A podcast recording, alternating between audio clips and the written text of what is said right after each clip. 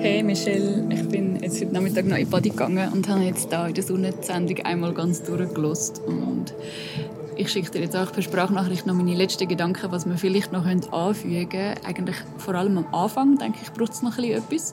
Und sonst ist sie jetzt fertig. Also ich glaube, wir können sie wirklich veröffentlichen und oh, ich freue mich so fest. Hm. Also erstens glaube ich, ist es wichtig für die Leute, die jetzt den holprigen Start nicht mitbekommen haben von der Sendung, dass wir können erklären, dass erstens wir die Sendung nicht Podcast nennen und weswegen nicht, ach, da können die Leute ja sagen, sie können selber googlen. also ich meine, ich finde es auch mega spannend, aber ich glaube, unsere Sendung ist eh schon recht überladen mit, mit Inhalt und ich glaube, es langt. Aber eben, wir nennen es nicht Podcast, aber ich glaube, es ist wichtig zu sagen, dass der erste Teil von der Sendung im Frühling von dem Jahr aufgenommen worden ist und dass wir dort äh, noch das Wort Podcast verwenden und in Zukunft werden wir es, werden wir es nicht mehr verwenden.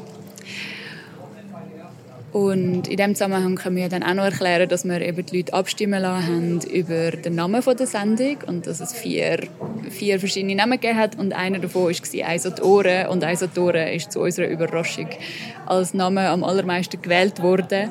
Und es hat dann sehr starke Reaktionen darauf gegeben. Und die Leute haben zum Teil das zu gewaltvoll gefunden als Name. Und wir haben dann entschieden, dass wir auf die Reaktionen reagieren und die Wahl nochmal zurücknehmen, nochmal verlangsamen und nochmal genauer na und nochmal ein genauer nachfragen, das Wort kann ich nicht aussprechen, nachfragen, ähm, ja, was den Leuten wichtig ist beim Namen für unsere Sendung. Und das wiederum hat auch starke Sachen ausgelöst in gewissen Leuten. Nämlich sind wir dann als undemokratisch beschuldigt worden, weil wir ähm, äh, einen Mehrheitsentscheid nicht angenommen haben.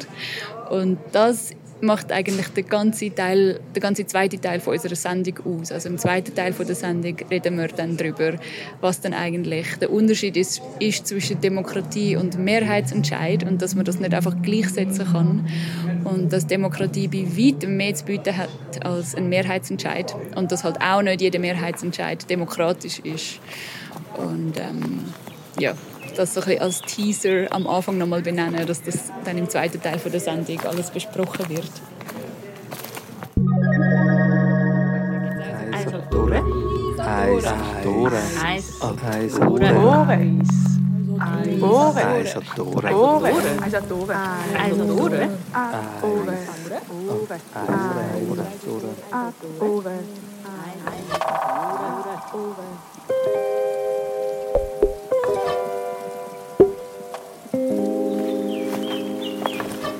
Hoi und herzlich willkommen zu der ersten Folge unserer Sendung Eisatore. Und falls du dich jetzt fragst, hey, es hat doch die Chat-Diskussion gegeben, äh, warum heißt jetzt die Folge trotzdem Eisatore, dann gibt es mehr da dazu und was das Ganze mit Demokratie zu tun hat, am Schluss von der ersten Folge. Was wir uns aber entschieden haben, weil wir so viele kreative Namensvorschläge von euch bekommen haben, dass wir die Folge jetzt immer einfach anders werden taufen. Und die erste heißt jetzt Eisatore, auch weil wir es mega möchten wertschätzen, dass wir Feedback bekommen haben und dass sich Menschen getraut haben, uns ihre Meinung zu sagen. Und wir das Ganze auch möchten als Teil vom Prozess anschauen, von der Entstehungsgeschichte von dieser Sendung. Das heißt aber, dass wir uns mega freuen über weitere Namensvorschläge. Die könnt ihr uns mega gerne per Mail oder auf Telegram schicken. Alle Infos dazu findet ihr unten in der Folgenbeschreibung. Mein Name ist Michelle Reichelt, ich bin der Host dieser Sendung und ich mache audiovisuelle Projekte bei der Empathiestadt Zürich. Ich rede heute mit Sonja Wolfensberger und Tanja Walliser, Co-GründerInnen von der Empathiestadt Zürich wie auch von der Empathieinitiative. Und ich möchte noch einen Disclaimer vorausschicken, weil Sonja hat die Idee gehabt, dass wir die erste Folge könnte draussen am Feuer im Wald aufnehmen und ich habe mir das auch mega schön vorgestellt. Was aber dann die Realität war, ist, dass es noch eine Baustelle nebendran hat und also es Wind auf der Aufnahme hat und irgendwann noch ein Flugzeug durchfliegt. Und ja, wir hatten einfach optimalste Bedingungen gehabt, um die erste Sendung aufzuzeichnen. Aber irgendwie gehört es auch einfach dazu und es ist auch einfach eine Geräuschkulisse, die in Zürich Realität ist. Ich habe Lust zum Anfang äh, damit, dass ich mega Freude habe, dass wir da zusammen sind und dass wir wie ein Stück, also einen Ort im Wald gefunden haben, zwar recht in der Nähe von der Stadt, wie man vielleicht im Hintergrund hört. Hat auch noch eine Baustelle. Ähm, ja, aber ich genieße es mega, da zu sein mit euch. Und eben, ja, ich finde es immer schwierig, um über mich selber zu reden. Ich würde am liebsten den Leuten sagen, dass sie mir Fragen stellen können. Aber ich versuche jetzt mal zu sagen, dass ich Psychologie und Philosophie studiert habe und dass ich mir schon immer ganz viele Gedanken gemacht habe dazu, ja, was ist eigentlich das Ding, das wir mit Realität bezeichnen und was, was ist das Leben und warum gibt es das und, und auch was bewegt uns, so zu leben, wie wir leben. Warum gibt es Gewalt? Wie könnten wir friedlicher zusammenleben? So, so die tiefen philosophischen Fragen oder eben auch psychologischen Fragen interessieren mich sehr und bewegen mich auch heute.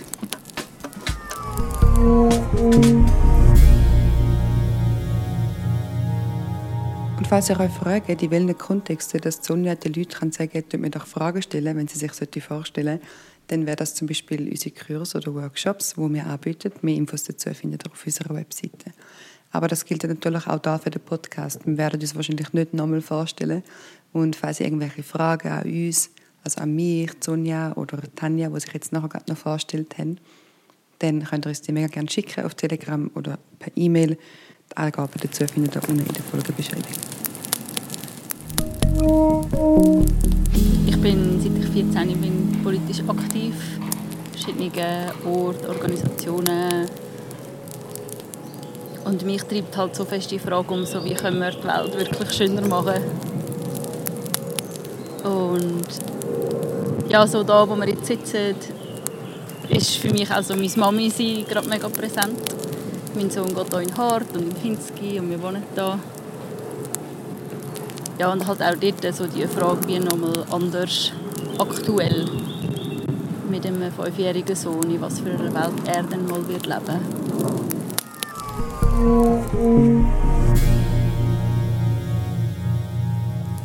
Oftmals starten wir ein Gespräch mit der Frage, wie geht es dir? Und die häufigste Antwort, die ich auf die Frage höre, ist gut und dir. Und ich finde das irgendwie einfach nicht so mega befriedigend. Und darum möchten wir unsere Folge damit starten, um wirklich so möglichst ungefiltert und ehrlich uns mal sagen, wie geht es uns denn eigentlich gerade jetzt im Moment?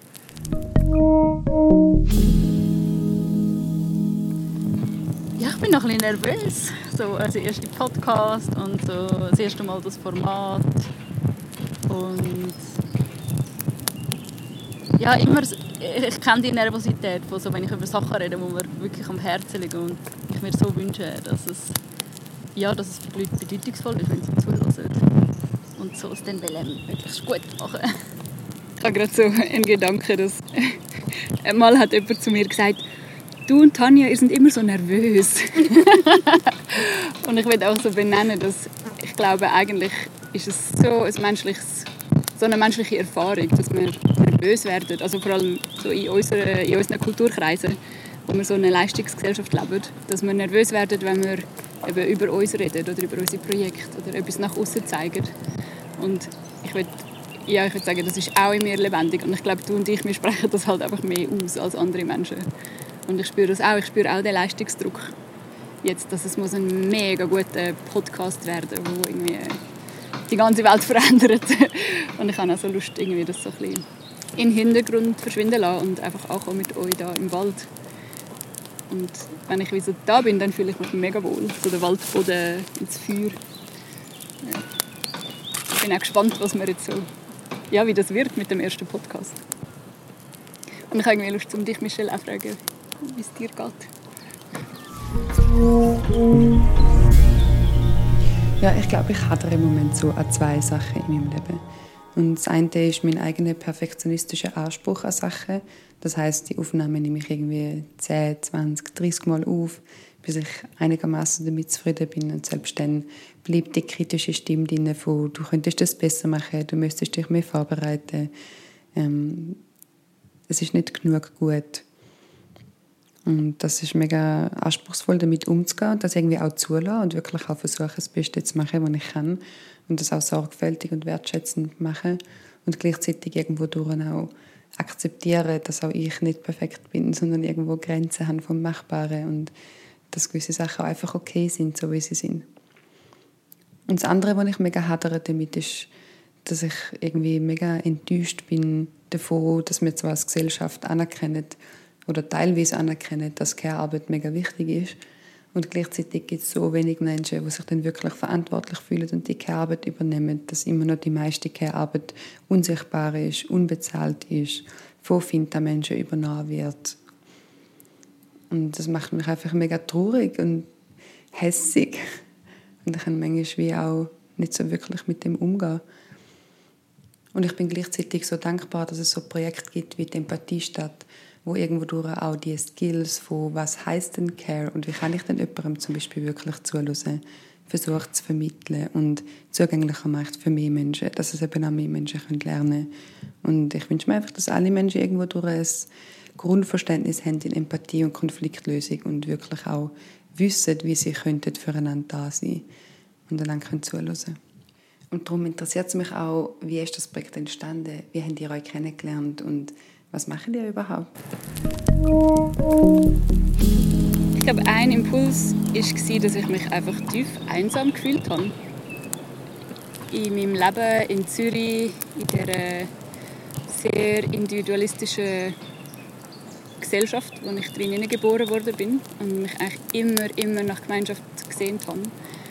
Und auch nach einer Gemeinschaft, die eben nicht nur zusammenkommt, um zusammen zu konsumieren und irgendwie, ja, weiß doch nicht, Party machen oder so, sondern eine Gemeinschaft, die so zusammen sich auch einsetzt für eine, für eine schönere Welt oder eine Welt, in der ich möchte leben Und ich möchte auch wirklich ehrlich sein, ich, ich habe recht oft keine Lust zum Leben in dieser Welt, so wie sie ist. Also ich merke immer wieder, dass ich dass für mich das Leben nicht schön ist, weil ich so viel Leid sehe und mir das so wehtut. Ich bin so ein sensibler Mensch. Ich vertrage es einmal einfach fast nicht. Und so die Kombination von Einsamkeit und und nicht spüren, dass ich eine Gemeinschaft habe, wo wir zusammen wie etwas Schöneres kreieren. Ja, hat mich mega lang einfach traurig und so ein bisschen machtlos gemacht und irgendwann, also jetzt nicht, ich könnte jetzt mega ausholen, aber ich würde einfach sagen, es hat einen Moment gegeben, wo ich gemerkt habe, okay, ich will mich jetzt aktiv kümmern um Gemeinschaft und ähm, daraus sind verschiedene Sachen entstanden und unter anderem habe ich dann innerhalb von Gemeinschaftsprojekten auch Tanja kennengelernt. Und Tanja hat mich so ins, ins politische Wirken zurückgeholt. Ich habe mich so ein bisschen ins Individuelle zurückgezogen und mich mit Psychologie beschäftigt, weil ich so resigniert war. Und dann, als wir zusammen in der Politik gearbeitet haben, haben wir so gemerkt, wow, die Kombination von, von meinem psychologischen Wissen und der Tanja ihrer Erfahrung, langjährige Erfahrung im Aktivismus und in der Politik, das passt so gut zusammen und aus dem wollen wir das Projekt gründen. Und irgendwann hat das Projekt einen Namen bekommen und das hat dann Empathie Stadt Zürich geheißen. Und ich möchte sagen, ich fühle mich jetzt wirklich weniger einsam. Also ich fühle mich immer noch, es gibt immer wieder Momente, wo ich einsam bin, aber es klingt so pathetisch, aber es hat schon recht mein Leben verändert. Ich erzähle das immer so gerne, dass ich ja Sonja im Internet gefunden habe.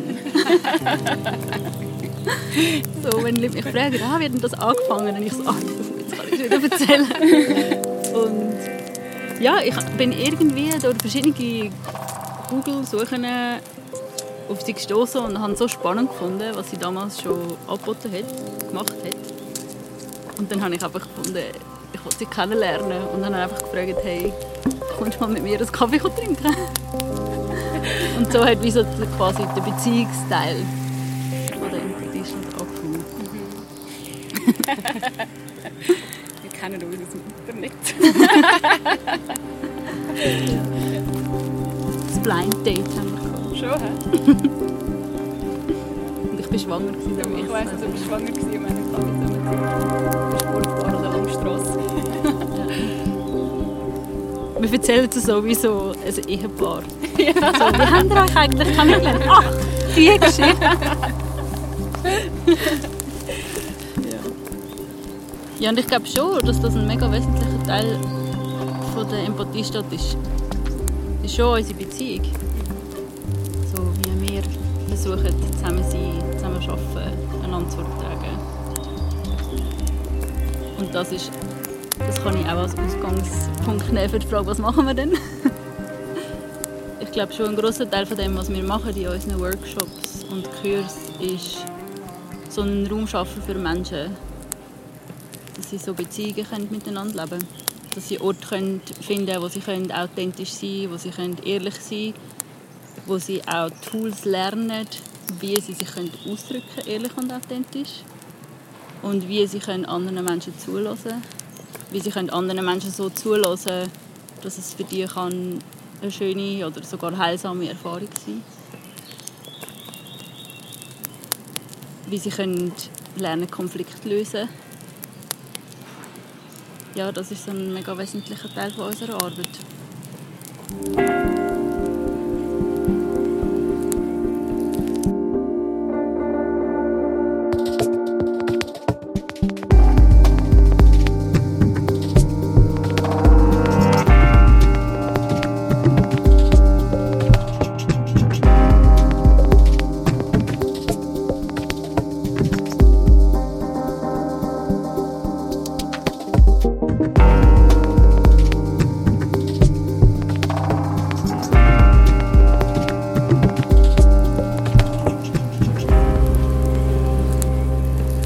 So Lust, um dazu zu sagen, letztes hat mich jemand gefragt, ja, also was ihr macht, ist eigentlich einfach so Kommunikationsberatung. Der ein Unterschied, den man könnte benennen ist, dass es bei uns ganz, ganz fest um eine, Haltung geht, die wir kultivieren. Und natürlich bieten wir eben, sagen wir auch, wir bieten handfeste Tools an und es ist auch wichtig, Tools und Übungen und Sachen, wo, wo machen, dass wir, dass wir die Haltung auch einnehmen können aber eigentlich geht es für uns wirklich um einen Haltungswandel oder eben einen Paradigmenwechsel hin zu einer Kultur und das kann im Kleinen sein, also zum Beispiel eine Teamkultur oder auch eine Familienkultur oder eben auch die große Kultur, unsere gesellschaftliche Kultur, wo wir wieder wissen, dass wir wirklich zusammengehören, dass wir nicht gegeneinander sind, sondern dass wir miteinander sind und dass wir auch Teil von der Natur sind und nicht abtrennt von ihr. Und wenn wir aus dieser Haltung heraus kommunizieren, dann ist es immer friedensstiftend oder kooperationsfördernd. Weil wenn ich weiß, dass wir zusammengehören, dann rede ich automatisch auch so. Und wir fangen halt auf beiden Seiten an in unseren, in unseren Kursen. Also wir bieten Übungen an, dass wir die Haltung einnehmen und gleichzeitig leben wir halt in unseren Kursen die Haltung auch vor. Und ich glaube, das kreiert so ein Echo in den, in den Herzen oder in den Gedanken der Menschen, die zu uns in den Kurs kommen. Und das, das ist so viel mehr wert als alle die Tools, die wir anbieten.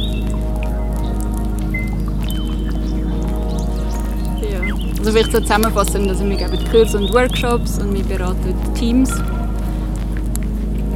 und wir lösen Konflikte. Und was wir auch machen, ist, wir erzählen Geschichten. Wir glauben, oder wir wissen, dass das, was die Welt wirklich verändert, sind nicht irgendwelche Daten, Zahlen, sondern Geschichten der Menschen und die erzählen wir zum Beispiel in unserem Podcast. oder halt auch auf verschiedenen Online-Plattformen. Geschichten über einen anderen Umgang. Und ein großer wichtiger Punkt von unserem Projekt ist das Community Building. Also wir haben eine grosse Community. In unserem Telegram-Chat sind es jetzt schon mehr als 150 Menschen. Und dort, äh, das ist einfach eine Community von Menschen, die einander unterstützen in ihrem Alltag oder eben einander zuhören. Und alle unsere Anlässe sind nicht einfach ein Ort, wo wir Wissen vermitteln, sondern es ist immer ein Anlass, wo wir als Gemeinschaft zusammenkommen. Das ist schon etwas, was uns unterscheidet von so einem normalen Kommunikationscoaching. Das ist, also was uns halt unterscheidet auch, ist, ich glaube, viele so Angebote, äh, die es sonst gibt in diesem Bereich, helfen den Leuten halt auch, einfach so ein klar zu kommen im Leben und in der Welt, so wie sie ist. Und ich wünsche mir mega fest und hoffe, dass die Art und Weise, wie wir es machen, indem wir halt auch immer ansprechen, wie halt die Art und Weise, wie wir kommunizieren, auch ähm, Ausdruck von unserem System ist. Ähm, dass das die Leute auch dass es wieder dazu führt, dass sie so hinterfragen, so, aha, was hat das denn alles mit Strukturen zu tun, was in mir passiert. Oder dass das ja auch Ausdruck ist von vielen so, von Angeboten, die es gibt, dass man es halt sehr aufs Individuum zurückführt und, und beim Individuum ansetzt. Und ich glaube halt, es ist so wichtig, dass wir es wieder zurücknehmen und sagen, wie werden wir sozialisiert, was spielen alles für Dynamiken. Und so Sachen wie Einsamkeit oder Depression nicht einfach anschauen als «aha, du hast ein Problem und ähm, man muss das irgendwie lösen», sondern dass es eben Ausdruck ist auch etwas Größerem. Von der Struktur, in der wir leben und von der Art, also die, dass wir die reproduzieren in unserer Kommunikation. Genau.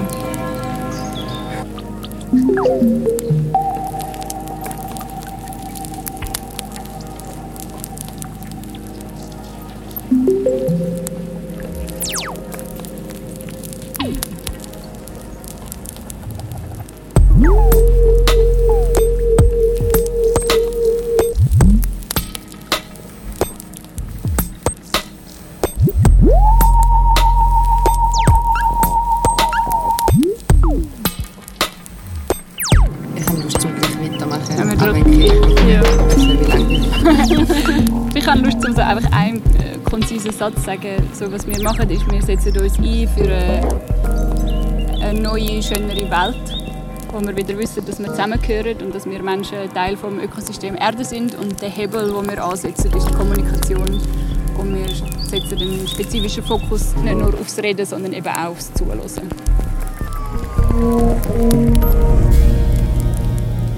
Das Zuhören steht also im Zentrum. Und das ist nicht nur bei der Empathie Stadt Zürich so, sondern auch bei der Empathieinitiative. Dort gibt es eine ganze Veranstaltungsreihe, die heißt Wir hören zu und dann ein spezifisches Themengebiet. Aber was ist eigentlich genau die Empathieinitiative, Tanja? Ja, ich glaube, es hat wie so ein zwei Gründe gehabt, dass wir den, die Empathie-Initiative lanciert haben. Weil einerseits der Name Empathie Stadt Zürich halt schon recht klar lokal verankert ist. Und wir wie auch gemerkt haben, so, wir haben selber Lust, um auch außerhalb der Stadt Zürich zu arbeiten. Und wir haben auch immer wieder Anfragen gehabt und auch zum Beispiel Gruppenbegleitungen gemacht, die nicht in Zürich stattgefunden haben. Und das ist so ein Grund, wo wir gefunden haben, hey, wir starten eine Empathie-Initiative und mit dem können wir dann im ganzen Land unterwegs sein. und andererseits auch, weil, wir einfach, weil uns das Geld ausgegangen ist. Immer noch geht. immer noch ausgeht. Und so die Idee war, dass wir, wenn, wenn wir im ganzen Land unterwegs sind, wenn mehr Menschen von uns hören, dann gibt es vielleicht auch mehr Menschen, die Lust haben, um uns finanziell zu unterstützen. Also dass wir auch so eine Art des Vehikel, um Fördermitglieder zu gewinnen, die dann Teil von unserer Gemeinschaft werden und uns finanziell helfen. Vielleicht könnte man ja dazu gerade sagen, wie wir umgehen mit Geld. Also wir, wir, wir setzen uns ja wirklich ein für eine neue Welt, eine schönere Welt. Und dazu gehört auch ein anderer Umgang mit Geld. Das war für uns von Anfang an klar, gewesen, dass wir nicht wollen, einfach so Prinzipien übernehmen. Und wir haben wir arbeiten nach der Schenkökonomie, das heißt, alles, was wir machen, ist eigentlich ein Geschenk. Und Menschen können einfach kommen und mitmachen an dem Wandel. Und mit uns zusammen lernen und mit uns zusammen den Wandel leben und lebendig werden lassen. Und ja, wir leben natürlich in einer Welt, wo sehr viele von unseren Transaktionen über Geld funktionieren und wir möchten Geld auch gar nicht verteufeln, überhaupt nicht. Sondern wir möchten einfach unsere Arbeit nicht an einen fixen Preis setzen, sodass wirklich alle kommen können und so, dass wir auch nicht anfangen, so toxische Motivationsmechanismen zu haben, wo wir plötzlich merken, wir machen unsere Arbeit fürs Geld. So, ah, wir gehen eher ein bisschen dort arbeiten, weil da gibt es mehr Geld. Kann mega schnell passieren, wenn man so ein Projekt startet, dass es zuerst ein Herzensprojekt ist und dann fängt man an, so um Geld zu dienen und nicht mehr, nicht mehr einen eigentlichen Impuls. Ja, und das, also ganz konkret bedeutet es einfach, dass Menschen können kommen und zahlen, was sie wollen für unsere Kurs, inklusive Null. Und das führt halt auch dazu, dass wir immer wieder mal Geldsorgen haben. und jetzt aktuell wissen wir gerade auch noch nicht. Also es gibt so ein, zwei Hoffnungs... Sagen wir, so Hoffnungsschimmer am Horizont, aber es könnte sein, dass uns das Geld ausgeht Ende Sommer. Ja, und dort drinnen sind wir einfach immer wieder. Genau. Und vielleicht noch etwas anderes, was ich auch noch dazu sagen dass Ich mag so das das Framing von der Heimat. Und in Zürich sind wir halt einfach die Hei. Und darum haben wir in Zürich angefangen, nicht weil wir das Gefühl haben, Zürich ist der beste Ort von der Schweiz. Obwohl das die Leute immer wieder uns fragen, haben das dann in Zürich am nötigsten mit der Empathie. und ja, wer weiß, vielleicht stimmt das ja. Aber ähm, ja, wir haben in Zürich angefangen, weil wir da die sind und jetzt wenn wir halt zu diesen Menschen heimgehen, die uns schon auf Zürich, auf Zürich besuchen sind. Also alle unsere ersten Kurse haben stattgefunden bei Leuten, die, die zu uns auf Zürich gereist sind und dann haben wir sie gefragt, hey, können wir euch mal bei euch die besuchen und dort einen Workshop halten. Und das ist wirklich einfach so ein Netzwerk von der Community, das jetzt so wächst und es ist so wunderschön. Also ich genieße es auch fest. Mhm. Noch wegen Geld. Ich glaube, also über die Schenkenökonomie per se haben wir auch schon mal einen dreistündigen Workshop gemacht. Können wir dann auch mal einen Podcast machen? Da ja. kann ich mega viel dazu sagen. Und ich glaube, ein Element, das für mich halt auch drin ist, es ist ja schon eine Art verführerisch, dass wir einfach die Aufträge annehmen, wo wir mega viel Kohle bekommen, ja, wo wir ja auch könnten. Also wir haben ja diese Anfragen.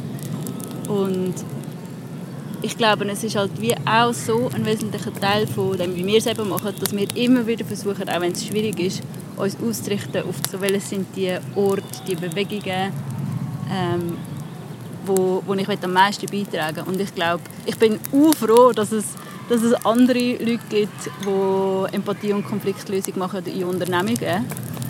Ähm, und mein Herz ist halt noch immer anders. Und ich glaube, dass es, dass es auch so schön ist bei uns, weil wir immer wieder versuchen, so wirklich das zu machen, wo, so, wo wir brennen.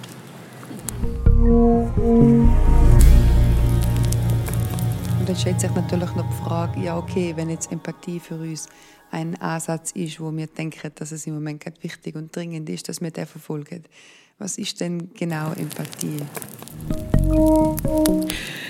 Ich, ich liebe die Frage.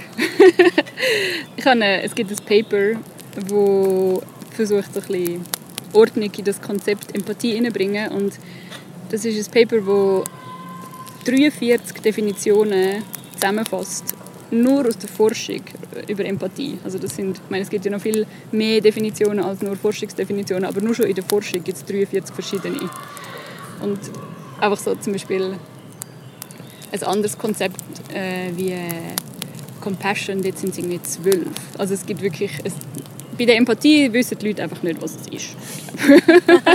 Oder sind sich halt nicht einig. Und das also ich, ich finde auch, da könnten wir wirklich auch mal einen ganzen Podcast dazu machen. Ich fände es auch spannend, mal das so beleuchten aus historischer Sicht und wissenschaftlicher Sicht und ja, so verschiedene Kontexte beleuchten. Und für heute habe ich Lust, um einfach zu erzählen, was die Empathie ist, die wir heute brauchen werden, auch für den Podcast spezifisch. Und zwar ist das eine Empathie, die fokussiert aufs Zuhören.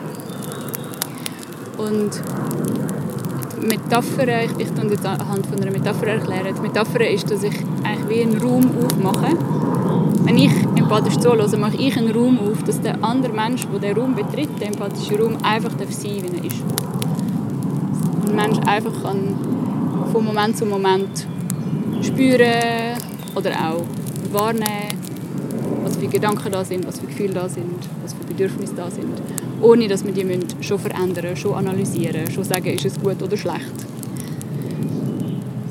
So ein, wertfreier Raum, wo ein Mensch sich einfach kann zeigen und sein und wie das so etwas wird aussehen und wie das Tanja zu ihrem Alltag lebt, das erfahren wir in den nächsten Folgen. Und jetzt kommen wir zu dem Teil, was Eisatoren und die Abstimmung eigentlich genau mit Demokratie zu tun hat.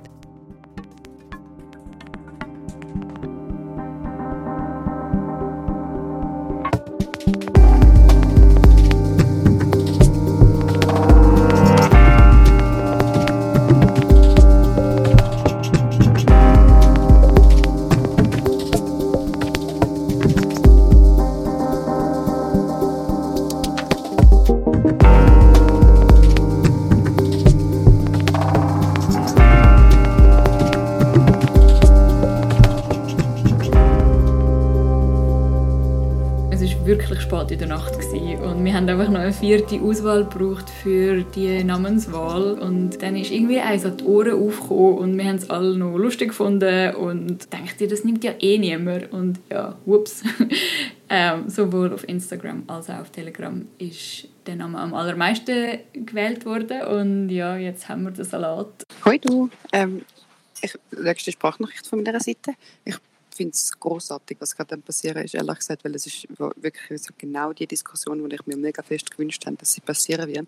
Nämlich, dass Leute sich darüber Gedanken machen, was ist denn demokratisch und was nicht und wie werden Entscheidungen getroffen und wie fest können wir mitreden, wenn es um Leben geht und so weiter. Das ist ja mega spannend. Also natürlich würde ich mir wünschen, dass die Leute ein bisschen anders würden miteinander diskutieren. Aber also vom Grundsatz her ist es eigentlich wie so, dass wenn ich mir mega gewünscht habe, in den Text schreiben, wo jetzt einfach gerade so passieren ist und die Leute das so miterleben. Was es dann nämlich heißen würde, wirklich ein Mitspracherecht zu haben und nicht einfach nur Ja oder Nein können sagen zu etwas. Hey, ich finde das auch so spannende und wichtige Fragen und Diskussionen und ich habe Lust, um etwas zu benennen, wo in diesem Kontext mir immer wieder mal auffällt, nämlich, dass es passiert, dass Menschen Demokratie verwechseln mit dem Mehrheitsentscheid. Also, dass Menschen so etwas sagen wie, komm, wir lösen das doch demokratisch und was sie eigentlich meinen, ist, komm, wir fällen die Entscheidung doch per Mehrheitsentscheid. Oder eben so wie wir sind jetzt kritisiert worden, dass wir haben eine, Abstimmung gemacht und die Leute haben Namen können auswählen und einer davon war Eisadore und am allermeisten haben sich für Eisadore ausgesprochen. Und wir haben nachher gesagt, ah nein, komm, tun wir doch noch mal eine Runde mehr nachfragen, worum geht es eigentlich wirklich. Und dann ist uns, ist uns vorgeworfen worden, das ist undemokratisch. Und ich habe auch wirklich mega viel Verständnis für die Verwechslung, weil Mehrheitsentscheide in den global einflussreichen Entscheidungsgremien und Parlament von unseren demokratischen Nationen einfach auch die häufigste gewählte Form ist. Also es scheint, wenn wir in die demokratische Welt schauen, auch so, als gäbe es gar keine andere demokratische Entscheidungsfindungen. Aber es ist halt schade, weil wenn wir Demokratie gleichsetzen mit dem Mehrheitsentscheid, dann geht vergessen, dass erstens nicht jeder Mehrheitsentscheid wirklich demokratisch ist und zweitens, dass bei weitem nicht in jeder Situation der Mehrheitsentscheid die beste Entscheidungsfindung ist. Kannst du ein Beispiel machen für undemokratische Mehrheitsentscheid? Undemokratische Mehrheitsentscheid sind Entscheid, wo nicht den Willen vom Volk abbildet. Also Demokratie heißt ja eigentlich einfach, dass das Volk regiert und wenn immer ein Mehrheitsentscheid nicht wirklich das abbildet, was das Volk oder die Gruppe genau will, dann ist es undemokratisch. Im strengen Sinn vom Wort natürlich. Es ist natürlich immer eine Annäherung. Es ist nie so, dass wir eins zu eins können das abbilden was das Kollektiv will. Außerdem könnte man auch hinterfragen, ob es überhaupt so etwas gibt wie der Wille vom Volk. Also es gibt ja Bewegungen, zum Beispiel wie die Anarchie, wo würde ich sagen, das ist viel zu allgemein und, und das gibt es gar nicht. Und ich mag eigentlich die Hinterfragung von, gibt es überhaupt einen Willen vom Volk? Und ich glaube, eine Antwort darauf ist, dass wir uns in unserer Demokratie ganz fest wieder zurück auf lokale Gemeinschaften zurückberufen und innerhalb von unseren Gemeinschaften recht eigenständig unsere Wege finden miteinander. Und ich glaube auch, dass wenn wir so schaffen, dass dann so eine sehr lokale Demokratie vielleicht recht ähnlich ist wie das, was im Kern die Leute haben, haben wollen, die ja die anarchistische Bewegung gestartet haben. Aber okay, das ist nur so eine mega Randbemerkung. ähm, wir reden jetzt über Demokratie. Und immer dann, wenn ein Mehrheitsentscheid nicht wirklich das repräsentiert, was das Volk will, ist es undemokratisch. Und das passiert durch verschiedene Mechanismen, die wir alle nur zu gut kennen, also eben selektive oder geringe Wahlbeteiligung. Wobei es bei der geringen Wahlbeteiligung einfach auch noch mega wichtig ist zu ergänzen, dass rund ein Drittel der Menschen in der Schweiz einfach auch gar nicht abstimmen können, weil sie zum Beispiel keinen Schweizer Pass haben, weil sie zu jung sind oder weil sie behindert werden. Also wenn nur 30 Prozent der Leute abstimmen, dann kann man nicht einfach denken, okay, wir können das jetzt hochrechnen und sicher haben die anderen 70 Prozent prozentual die gleiche Meinung. Es kann halt sein, dass wenn 100% der Leute würden abstimmen dass dann ganz andere Meinung würde kommen. Das ist so ein klassischer Fall von, ja, von einem Demokratieverlust bei einem Mehrheitsentscheid. Ähm, ja, oder dann andere Fälle, wie zum Beispiel Missinformation von, von den Menschen. Also wenn die Leute Information vorenthalten wird oder sie falsche Informationen haben und aufgrund von diesen Informationen stimmen sie ab und im Nachhinein wird vielleicht etwas aufdeckt, wo man merkt, ah, wenn ich das gewusst hätte, hätte ich anders abgestimmt. Dann ist der Entscheid vielleicht auch nicht so demokratisch gewesen. Oder natürlich ganz klassisch ist, wenn Macht ausgeübt wird aufs Volk und die Leute das Gefühl haben, ja, wenn ich nicht so abstimme, dann werde ich ähm, sozial benachteiligt werden oder sogar verfolgt werden oder so. Und solche Abstimmungen ähm, und Wahlen sind natürlich nicht demokratisch, auch wenn sie ein Mehrheitsentscheid sind. Und vielleicht können wir ja auch ein Beispiel noch anschauen von, von «Eis an die Ohren». Also, wir haben ja vier Auswahlen gegeben zum, für den neuen Namen von unserer Sendung. Und Eisator war einer davon und der ist am meisten gewählt worden. Und jetzt kann man sich halt fragen, ist das wirklich, wirklich die Entscheidung von der Population, sogenannt vom Volk, wenn man so will, von der Empathie statt Community? Und ich bezweifle das halt ein bisschen, dass wenn wirklich, wirklich alle abgestimmt hätten, das hat ja niemals alle abgestimmt, das ist vielleicht so 10% oder so von allen Menschen, die involviert sind mit der Empathie statt. Also wenn alle abgestimmt hätten, hätte das Resultat vielleicht ganz anders ausgesehen. Und insofern glaube ich eben auch, dass es wirklich, wenn wir das jetzt wollen, analog zu unserer Demokratie anschauen, dass es dann der Demokratie dient, wenn wir nochmal nachfragen und sagen, hey, warum hast du genau so abgestimmt? Und braucht es vielleicht nochmal eine Abstimmung oder braucht es vielleicht sogar einen anderen Prozess, um diese Entscheidung zu treffen. Und das haben wir auch gemacht. Wir haben euch Feedback eingeholt und das haben ihr dazu zu sagen. Gehabt. Hoi Michelle, da ist der Joel von der Empathiestadt Community. Ähm, ich habe bei dieser Umfrage auch für Eisatoren mit dem Empathie E gestimmt und da denke ich, sage noch schnell etwas dazu. Äh, und zwar habe ich also ja, ich habe, einfach, ich habe recht kurz gewählt. Ich habe jetzt nicht irgendwie gewählt, weil ich gefunden habe, das ist jetzt der beste Name, den ich je gehört habe. Aber ich habe es noch lustig gefunden.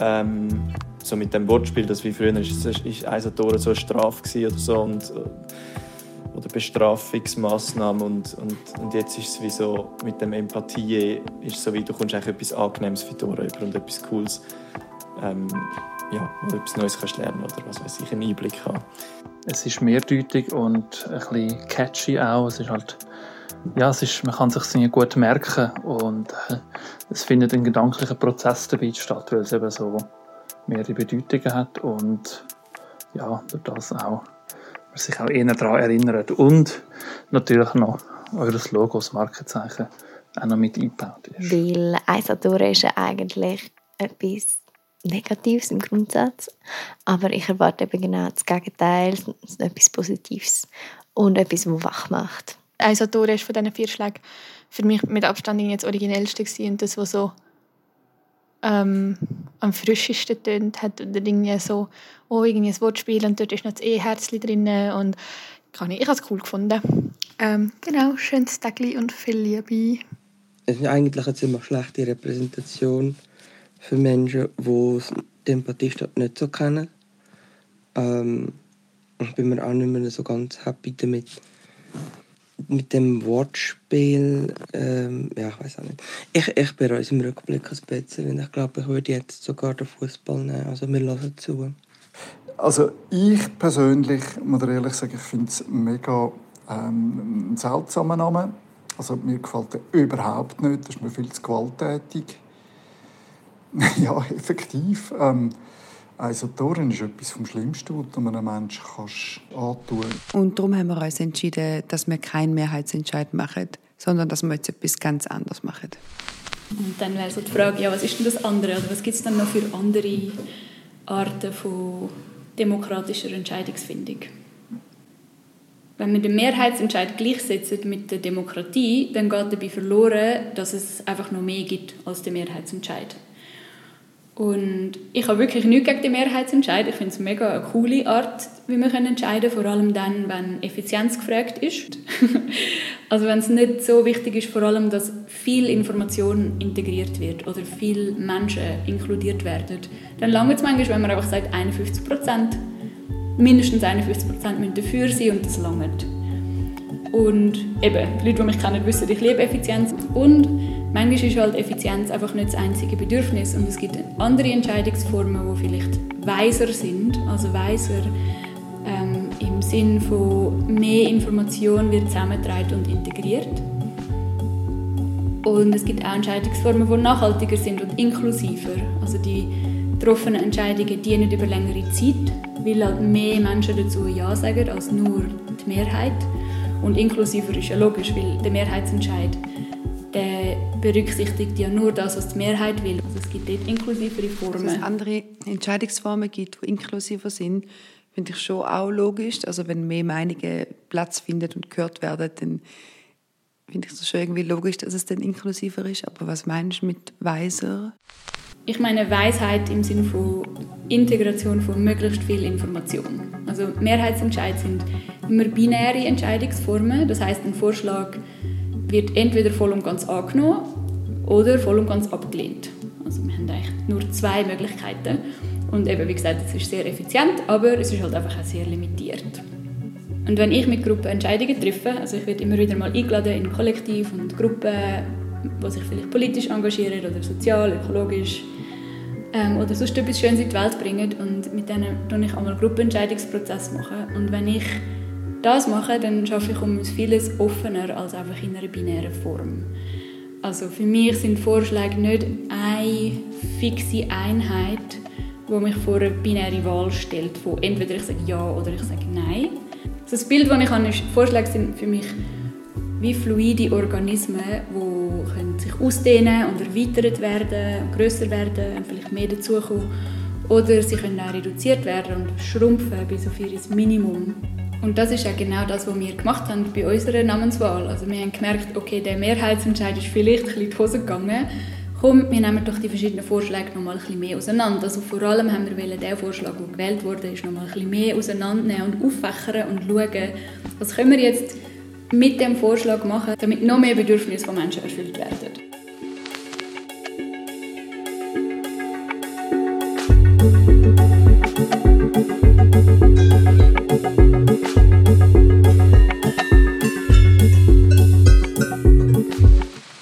Es war ja so, dass Eisatoren gewonnen hat. Und wir haben dann, bevor wir überhaupt schon nachgefragt haben, haben verschiedene Leute sich bei uns gemeldet und gesagt, hey, das geht für mich gar nicht, den Namen. Und dann haben wir auch nochmal aufgerufen und noch mehr Meinungen reingeholt. Und wir haben auch noch verstehen, ja, warum habt ihr dann Eisatoren gewählt, also die, die es gewählt haben? Was sind denn eure Gründe gewesen? Und das ist genau das, was ich auch sonst bei Gruppen mache, nämlich ich nehme einen Vorschlag raus und dann fange ich nach auffächern und schaue, was hat es denn für Elemente in dem Vorschlag drin, wo du gut findest. Und wenn wir die verschiedenen Elemente haben, können wir sie eben auch neu kombinieren.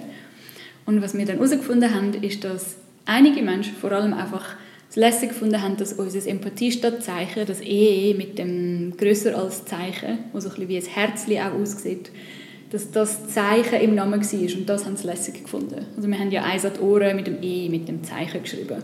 Und alle anderen Optionen haben das E nicht drin gehabt. Das E-Zeichen. Und was wir dabei herausgefunden haben, ist, dass einige Menschen sich nicht primär für das ohrfeige Wortspiel ausgesprochen haben, sondern sie haben sich halt für das E im Namen ausgesprochen. Und schon stehen wir nicht mehr von einer binären Wahl, sondern jetzt haben wir verschiedene Optionen. Und das passiert auch in unserer Demokratie, dass wenn wir einfach nur schauen, okay, wie viele haben Ja gestimmt und wie viele haben Nein gestimmt, dann wissen wir ja nicht, welche Aspekte vom Vorschlag jetzt genau ausgemacht haben für die Leute, dass sie Ja oder Nein gestimmt haben. Und wenn wir das anfangen aufwächern, dann wird plötzlich viel mehr möglich. Und ich versuche es, wenn ich mit Gruppen Entscheidungen treffe, möglichst zu vermeiden, dass wir so in eine Entweder-oder-Debatte hineingehen. Und was ich mache, ist, ich eröffne einen Raum von der Ideenvielfalt. Also das heißt, ich notiere alle möglichen Vorschläge und auch alle diversesten Kombinationen von diesen Vorschlägen auf ein Blatt und dann stehen wir eben, wie gesagt, nicht vor einer binären Entscheidung, sondern wir haben einen grossen Fächer an Möglichkeiten. Und wir können dann die passendste Möglichkeit auswählen und sie so kombinieren, dass möglichst viele Menschen damit zufrieden sind. Und das ist nicht undemokratisch, sondern das ist hochdemokratisch. Weil wenn wir so vorgehen, dann wird der Wille vom Volk oder von der Population, von dieser Gruppe eigentlich noch viel tiefer vertreten. Weil nicht nur eben die Mehrheit repräsentiert wird, sondern auch noch Menschen eingeschlossen werden, die vielleicht zu einer Minderheit gehören. Und ja, ein Nachteil von dieser Entscheidungsform ist schon, dass es tendenziell Zeit braucht und manchmal auch eine längere Vorbereitungsphase, wo wir halt alle Vorschläge zusammentragen. Und ähm, ich habe ja schon gesagt, ich bin überhaupt nicht für die Abschaffung von Mehrheitsentscheid. Ich glaube einfach, dass es in unserer Demokratie vielleicht sinnvoll wäre, wenn wir gewisse Entscheid ein bisschen langsamer und vielleicht sogar mit einer längeren Vorbereitungszeit würden treffen und ähm, das ist etwas, für, das ich mega brenne. Und Tanja hat mal zu mir gesagt, dass ich eine Gemeinde brauche, die Lust hat, um das mit mir auszuprobieren, diese Art von Politik.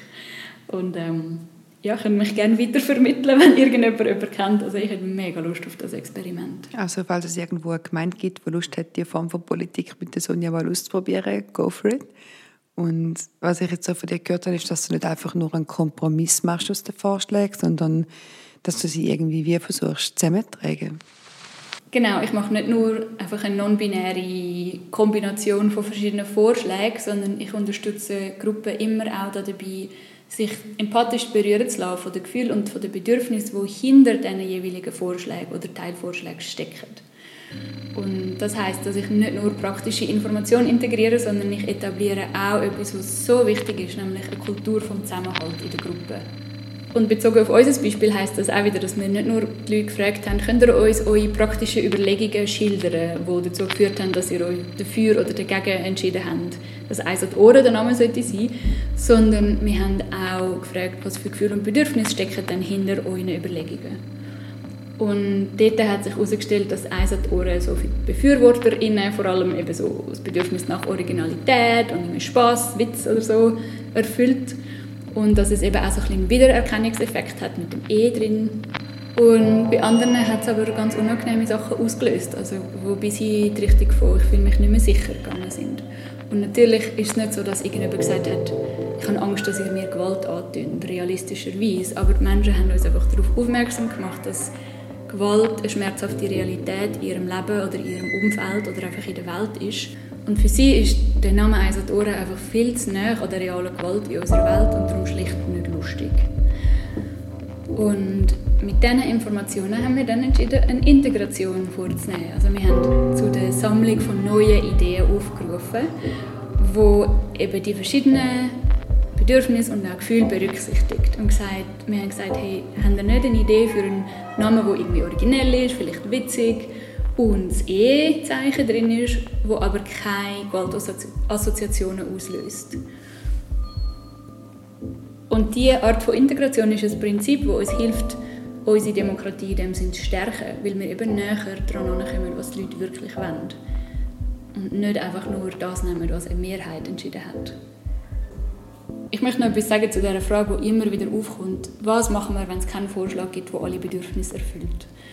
Und also ich möchte dazu zuerst mal festhalten, dass ich das äußerst selten erlebe. Also wenn Gruppen empathisch aufeinander eingestimmt sind, dann ist es wirklich etwa so im Promillebereich, dass Menschen keinen einzigen Vorschlag von den vielen, vielen Vorschlägen, die es gibt, finden, wo sie sich darauf einigen können, dass sie den mal ausprobieren wollen.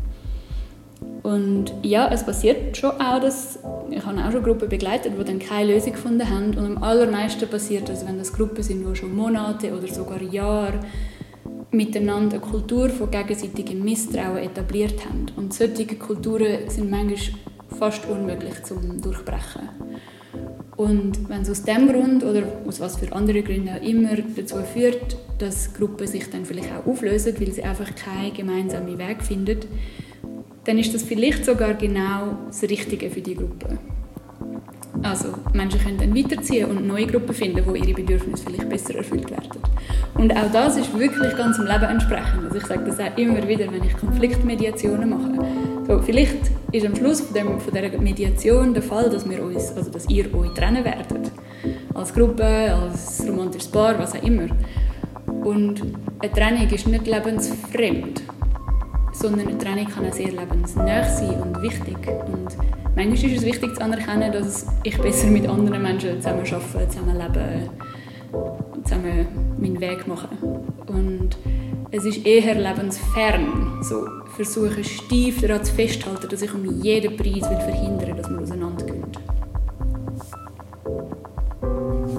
Also zusammenfassend, wenn ich Entscheidungen mit Gruppen fälle, dann etabliere ich in erster Linie eine Kultur von der Empathie, wo wirklich alle Bedürfnisse gehört werden und wir uns zusammen auf das einstimmen, im Wissen, dass wir niemals all, all, all Bedürfnisse erfüllen werden, aber auch mit einer, ja, mit einer grossen Absicht, möglichst viele Bedürfnisse zu erfüllen. Mehr als nur die von der Mehrheit. Und dann erst fangen wir an, Vorschläge zu sammeln. Und so vorzugehen führt dazu, dass dann verschiedenste Vorschläge kommen und auch Vorschläge, die vielleicht ganz weit entfernt sind von unserer kulturellen Norm, was sich Menschen sonst gar nicht getrauen, überhaupt auszusprechen oder in sich selber wahrzunehmen, weil sie sich, ja, weil, weil sie sich nicht sicher fühlen in dieser Gruppe. Und dann haben wir einen riesen Fächer an Vorschlägen und wir haben das Vertrauen darauf, dass wir den auswählen werden, der am allermeisten Bedürfnis erfüllt. Und das ist meistens ein wunderbarer Prozess. Und wie gesagt, also in, 99,9% der Fälle finde ich Lösungen mit Gruppen und mich so für Gruppen einsetzen und auch diese Art von Entscheidungsfindung zu verbreiten, ist für mich der wahrscheinlich erfüllendste Weg, wie ich mich kann für Demokratie oder vielleicht möchte ich es noch weiter nennen, also für, für den Zusammenhalt und für ein schönes Leben auf unserer Welt einsetzen. Und darum wird die nächste Folge nicht mehr Eisatoren heißen, sondern anders. Und schickt uns doch eure Namensvorschläge noch per Telegram, Instagram oder per Mail. Alle Infos dazu findet ihr, wie ich das jetzt sicher schon dreimal gesagt habe, unten in der Folgebeschreibung. Und falls du gerne würdest, physisch mit uns interagieren gibt es einen Aktionstag auf dem Eichhof von Slow Grow mit Workshop von Sonja Wolfensberger zum Thema regenerativer Aktivismus. Und der findet statt am Samstag, 22. Oktober, 39 bis 18.00 oder ähm, es gibt noch einen Abend für gemeinsames Visionieren über eine neue Art vom Älterensein mit der Tanja Walliser im Debattierhaus Karl der Große. Und das ist am 10. November, 6 bis 9 und dann startet auch noch der nächste Grundlagenkurs in Empathie und Konfliktlösung mit dem Livio Lunin. Der startet am 25. Oktober. Falls dir das jetzt viel schnell gegangen ist, ich sage es gerne nochmal, alle Infos und mehr dazu findest du unten in der Folgebeschreibung. Und ich danke euch mega vielmal, dass ihr bis dahin zugelassen habt. Und ich freue mich mega fest, um von euch zu hören, egal ob es Urteile sind, Feedback, Kritik, Liebe. Ja, könnt euch mitteilen. Und bis zum nächsten Mal. Tschüss.